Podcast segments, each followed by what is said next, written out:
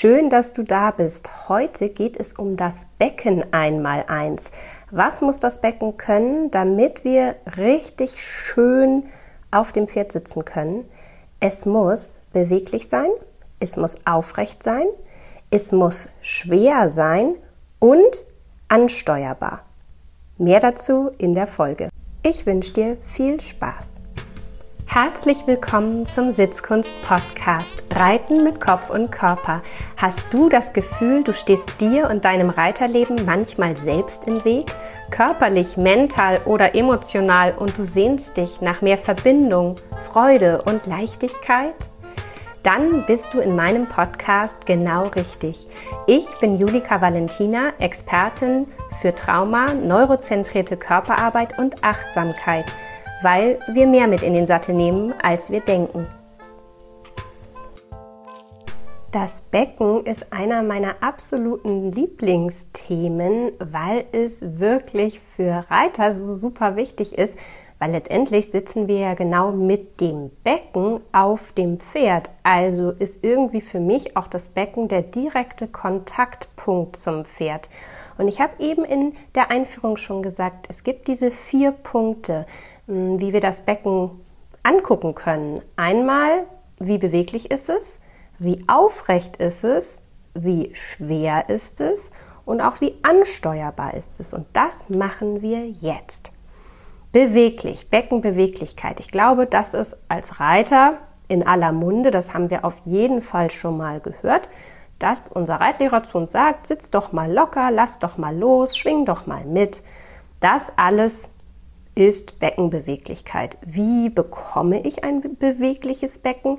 Naja, ganz einfach gesagt, dadurch, dass ich es viel bewege. Denn wer rastet, der rostet.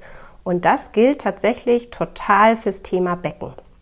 Hm, vielleicht tanzt du, das ist schon richtig gut. Ich habe ja mal eine Weile in Spanien gelebt und Salsa getanzt und ich glaube, das waren die Jahre in meinem Leben, in denen mein Becken am beweglichsten war. Jetzt musst du nicht zwingend mit dem Tanzen anfangen, wobei das natürlich eine schöne Sache ist. Hm, aber du kannst auch im Alltag einfach mal überlegen, wie du dein Becken bewegen kannst und beweglicher machst. Manchmal ist es nämlich einfach so, dass wir das schlichtweg vergessen, weil wir im Alltag irgendwie so viel zu tun haben, was jetzt vielleicht nicht direkt mit so einer Beckenbeweglichkeit und Beckenkreisen zu tun hat, aber wo wir stehen und gehen, könnten wir eigentlich immer mal das Becken kreisen. Und da liebe ich nicht nur das einfache Beckenkreisen, ganz wichtig, prüf mal, ob du genauso gut im Uhrzeigersinn wie gegen den Uhrzeigersinn dein Becken kreisen kannst. Das wäre tatsächlich einfach das allererste, was du jetzt machen kannst. Becken kreisen im Uhrzeigersinn und dabei aufpassen, dass du keine Uhrzeit außen vor lässt. Ich sage immer ganz gerne, alle wollen besucht werden. Schau also, dass du nicht irgendwo Abkürzungen nimmst, wenn du das merkst, dass du Abkürzungen machst und dein Kreis nicht so richtig rund ist, sondern eher eckig, weil du nicht überall bei allen Uhrzeiten vorbeigekommen bist in deiner Bewegung, dann deutet das darauf hin, dass dein Becken fest ist. Im Uhrzeigersinn, dann gegen den Uhrzeigersinn, einfach mal ausprobieren. Und oft ist es so, dass uns die eine Richtung leichter fällt als die andere. Das ist normal. Merk dir die schwierigere Richtung und wenn du Beckenkreise machst, fang ruhig immer mit der schwierigeren Bewegung an. Damit sicherst du so ein bisschen ab, dass wenn dann doch irgendwie die Zeit knapp ist, du im Zweifel immer die schlechtere Seite schon trainiert hast, bevor dann die bessere kommt. Und wenn die bessere zu kurz kommt, ist das ja weniger schlimm, als wenn dann die schlechtere wieder zu kurz kommt. Das gleiche gilt ja auch beim Reiten. Vielleicht hast du auch da eine Schokoladenseite mit deinem Pferd und du merkst so, boah, linksrum läuft das immer so schön und rechtsrum ist es hakelig. Wenn du mal Runden zählst oder mal mh, hm, jemanden das beobachten lässt, dann und wir darauf nicht aufpassen, dann passiert auch da das ganz schnell, dass wir ganz viel Zeit auf der guten Hand verbringen, kurz mal auf die schlechte wechseln und irgendwann merken so, oh, nee, ich wechsle mal wieder die Hand. Das ist so anstrengend. Ja, das ist unser Nervensystem, was uns unbewusst da steuert und sagt, ach komm, lass uns doch mal wieder dahin, wo es mehr fließt. Und wenn wir darauf nicht aufpassen, dann machen wir eben im Alltag immer mehr von dem, was eigentlich schon ganz gut geht und nicht so gerne so viel davon von dem, was uns schwer fällt. Weil natürlich ist da auch so ein bisschen die innere Hürde höher. Ja, vielleicht zieht es auch ein bisschen, es fühlt sich nicht richtig gut an. Vielleicht macht ihr das auch so ein Gefühl von, boah, ich bin so, so unbeweglich. Und weil du das nicht fühlen willst, ja, schlägt dein Gehirn dir vor, einfach die Richtung zu machen, die sich besser anfühlt. Das ist manchmal so, dass das Unterbewusstsein uns da ein bisschen steuert. Also immer mit der schlechten Seite starten.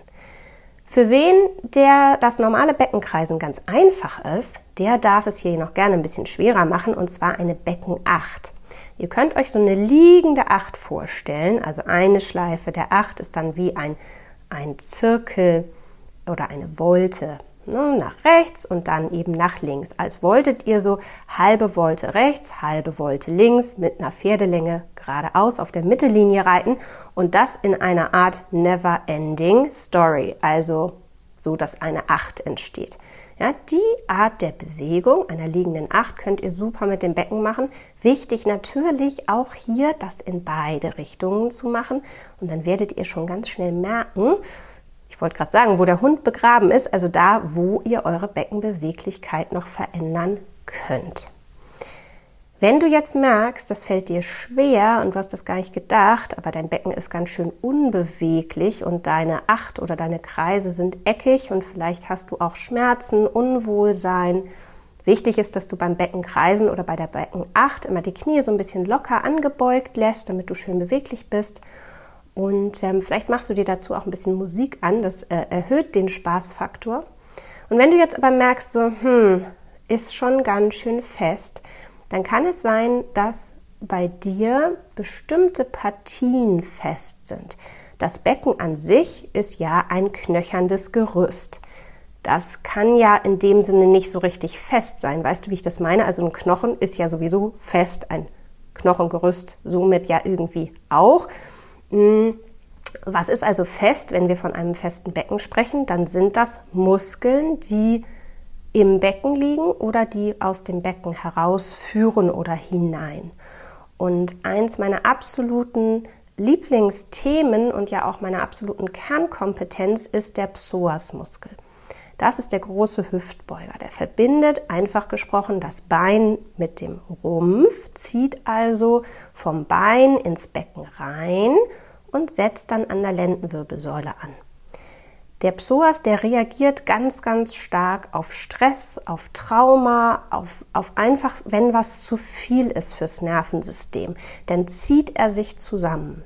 Er kann sich aber auch verkürzen, einfach durch viel Sitzen, schlechte Schlafpositionen, ja, also auch durch so Alltagsgewohnheiten, die nicht psoasfreundlich sind, kann er verkürzen und meistens ist es, glaube ich, ein bisschen eine Mischung.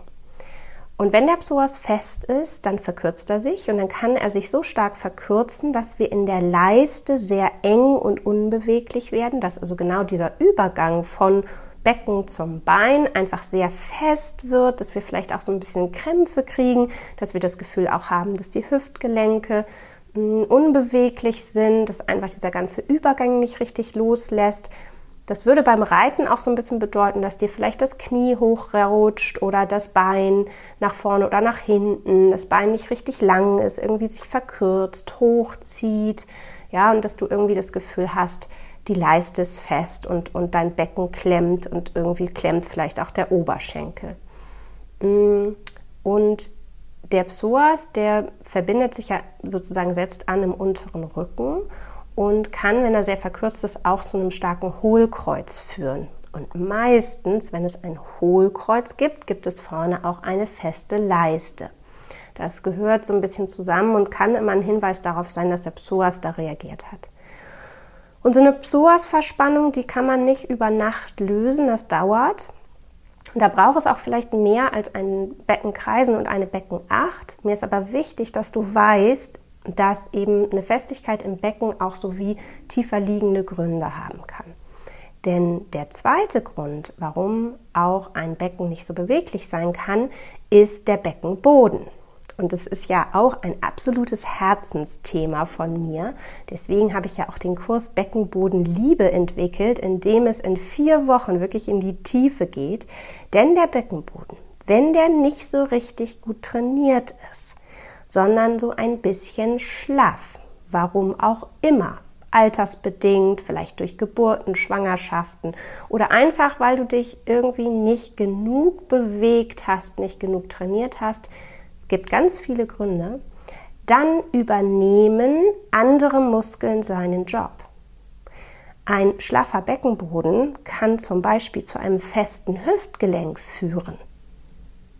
Und das ist eine Kompensation und da kannst du erstmal gar nicht so viel machen. Denn dann ist es sogar so, wenn du versuchst, das Hüftgelenk immer zu lockern und irgendwie ganz viel Hüftübungen zu machen, vielleicht ist es sogar zu einer Überlastung kommt und dass das Training gar nicht effektiv wirken kann, weil der Ursprung des Problems eben gar nicht direkt in der Hüfte liegt, sondern im schlaffen Beckenboden. Deswegen ist der Beckenboden nicht zu unterschätzen und wirklich ernst zu nehmen. Und ich sage mittlerweile ganz klar, jeder, jeder Mensch und vor allen Dingen jeder Reiter und jede Reiterin sollte Beckenbodentraining machen, weil das ist der Garant dafür, dass dein Becken locker lassen kann, weil es in der Mitte schön straff und gehalten und gut trainiert ist und außerdem auch dich ganz schön aufrichtet. Und der dritte Punkt, warum dein Becken aber unbeweglich sein kann, das können die Adduktoren sein. Das ist die Innenseite der Oberschenkel. Und wenn die verspannt ist, und ja, die verspannt auch dann, ähm, wenn wir stressige Zeiten haben, also traumatische Erlebnisse haben, auch durch viel Sitzen, übergeschlagene Beine, Achtung, verkürzt die Adduktoren und kann uns auch ganz schön schief machen, weil meistens haben wir ja auch so eine Lieblingsseite und schlagen lieber das rechte über das linke oder das linke über das rechte, meistens nicht beide gleich gern. Sei mal ganz ehrlich, ist das bei dir auch so? Also bei mir schon. Und daran merke ich schon, dass es da ein Ungleichgewicht gibt. Also, übergeschlagene Beine, mh, wirklich keine gute Sache. Versuchen einfach nicht zu machen. Und ja, feste Adduktoren haben auch eben manchmal so einen seelischen, psychischen oder ja, mentalen, emotionalen Hintergrund. Wenn wir nämlich Stress haben, sind die Adduktoren mit dem Psoasmuskel und anderen Muskelgruppen die, die stark reagieren, weil sie für sogenannte Flucht- und Kampfaktionen im Körper zuständig sind und auch dafür zuständig sind, die wichtige Körpermitte, die lebenswichtigen Organe zu schützen. Und somit kann ein festes Becken immer auch ein Hinweis darauf sein, dass in deinem Körper mehr gespeichert ist, als du vielleicht erstmal so denkst und dass die Festigkeiten, die du hast, eben nicht nur äh, von fehlendem Training kommen, sondern ja, einen tiefer liegenden Grund haben, den man aber auflösen kann. Und für so einen ja, größeren Transformationsprozess, in dem es wirklich in diese tiefe Veränderung geht, Trauma wirklich loszulassen, Altlasten loszulassen, einfach mal zu gucken, was schleppe ich da eigentlich mit durchs Leben an Gepäck, körperlich, mental und emotional, was ich nicht weiter durch mein Leben schleppen will und erst recht nicht zum Stall und aufs Pferd. Dafür habe ich das Embodied Rider Programm entwickelt. Das ist ein Deep Dive Programm, das gibt es zweimal im Jahr mit mir live und da geht es richtig in die Tiefe. Da geht es in drei Monaten durch drei Meilensteine. Release, Rebalance, Renew. Also erstmal geht es ums Loslassen, dann geht es ums Neuausrichten, ja, und dann um die Optimierung, um wirklich einfach auch Dinge hinter sich zu lassen, ins Loslassen zu kommen. Also, Beckenbeweglichkeit, wenn sie nicht so richtig da ist, kann es ein Trainingsthema sein. Dann ist wirklich die Lösung ganz einfach. Beweg dich einfach mehr. mach deine Beckenkreise, mach die Figur 8. Vielleicht hast du ein Balimo, Eckhard Meiners hat ja einfach diesen wunderbaren Stuhl entwickelt, mit dem wir wirklich Beckenbeweglichkeit sehr, sehr gut trainieren können. Und wenn du aber merkst, hm, es ist nicht wirklich ein Trainingsthema, es wird auch nicht wirklich besser dadurch, dass ich das Becken mehr und auch facettenreicher bewege, dann kann es eben sein, dass es ja Sinn machen würde, da mehr in die Tiefe zu gehen. Thema 1, Beweglichkeit, haben wir abgehakt. Thema 2, die Aufrichtung. Ganz, ganz wichtig ist, dass, wenn wir auf dem Pferd sitzen, unser Becken richtig schön aufgerichtet ist. Denn nur wenn das Becken gut aufgerichtet ist, kann es sich auch in alle Richtungen gut bewegen, wenn es aus der Neutralposition kommt. Wenn wir schon im Spaltsitz oder im Stuhlsitz sitzen, naja, dann haben wir zumindest in die eine Richtung ja keine Bewegungskapazitäten mehr, weil da sind wir ja schon voll hingekippt. Also ist es ganz wichtig, mal den neutralen Punkt des Beckens zu finden im Sattel. Und dafür kannst du eine ganz einfache Übung machen, dass du dich mal im Stand auf dein Pferd setzt und dein Becken vor und zurückrollst. Und zwar stellst du dir dabei vor, dass deine Sitzbeinhöcker ja wie so Schaukelstuhlkufen sind, auf denen du sozusagen vor und zurück schaukelst. Man könnte auch sagen, wenn du ein Ziffernblatt in den Sattel geschmolzen hättest und vor dir eine 12 ist und hinter dir eine 6, dass du dein Becken von 12 nach 6 vor und zurück rollst. Und genauso gut kannst du dir vorstellen, dass in deinem Becken eine Schale mit Wasser wohnt, die du vorne auskippst, hinten auskippst, vorne auskippst, hinten auskippst. Und da kannst du schon mal gucken, ob die Bewegungskapazität, also wie weit du die Schale kippen kannst, nach vorne genauso ist wie nach hinten. Viele Menschen können ziemlich gut vorne auskippen, aber nicht so gut hinten.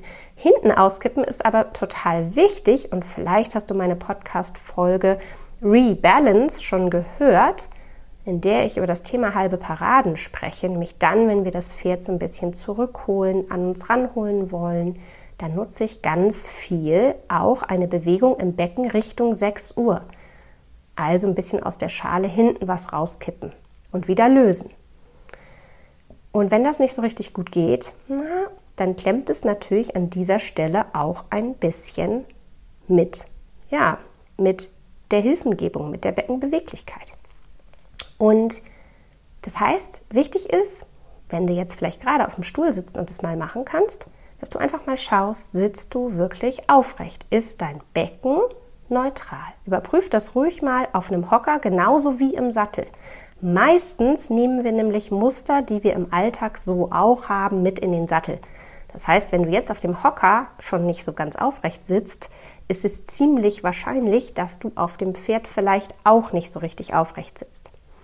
Und zu der Beckenschale gehört immer auch die Zwerchfellschale. Also stell dir mal eine zweite Schale vor, die oben auf oder in deinem Zwerchfell ruht.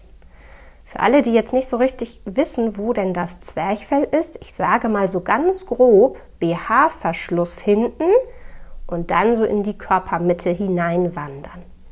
Und jetzt kipp doch mal aus Spaß diese Zwerchfellschale vor und zurück.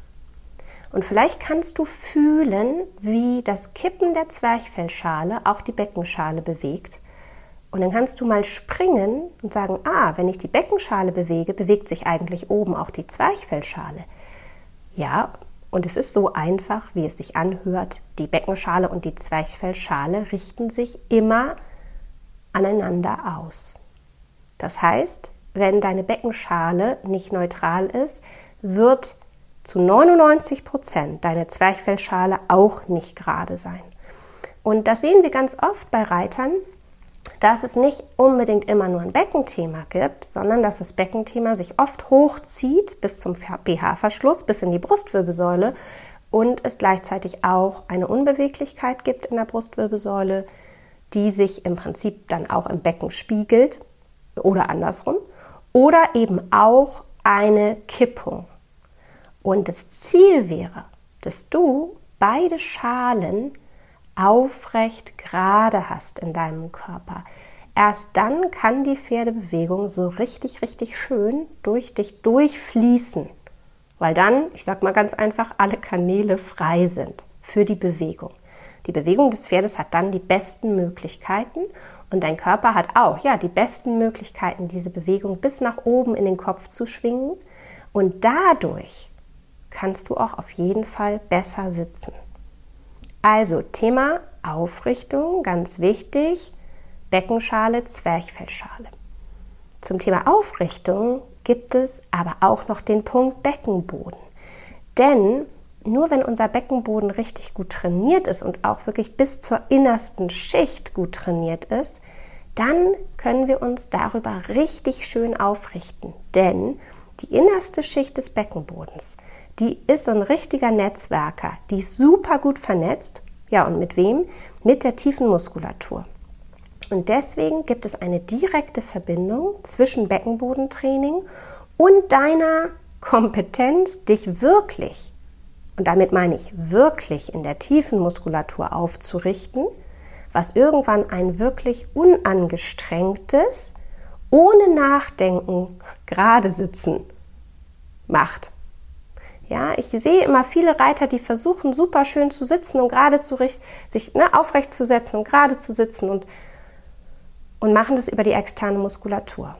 Tja, dafür ist aber die externe Muskulatur nicht gedacht. Und wozu führt das, wenn Muskeln was tun, wozu sie nicht also geeignet sind und auch was nicht so richtig die Idee ist?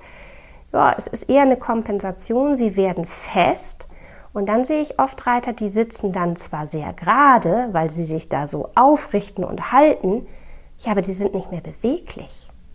Und das ist ein hoher Preis.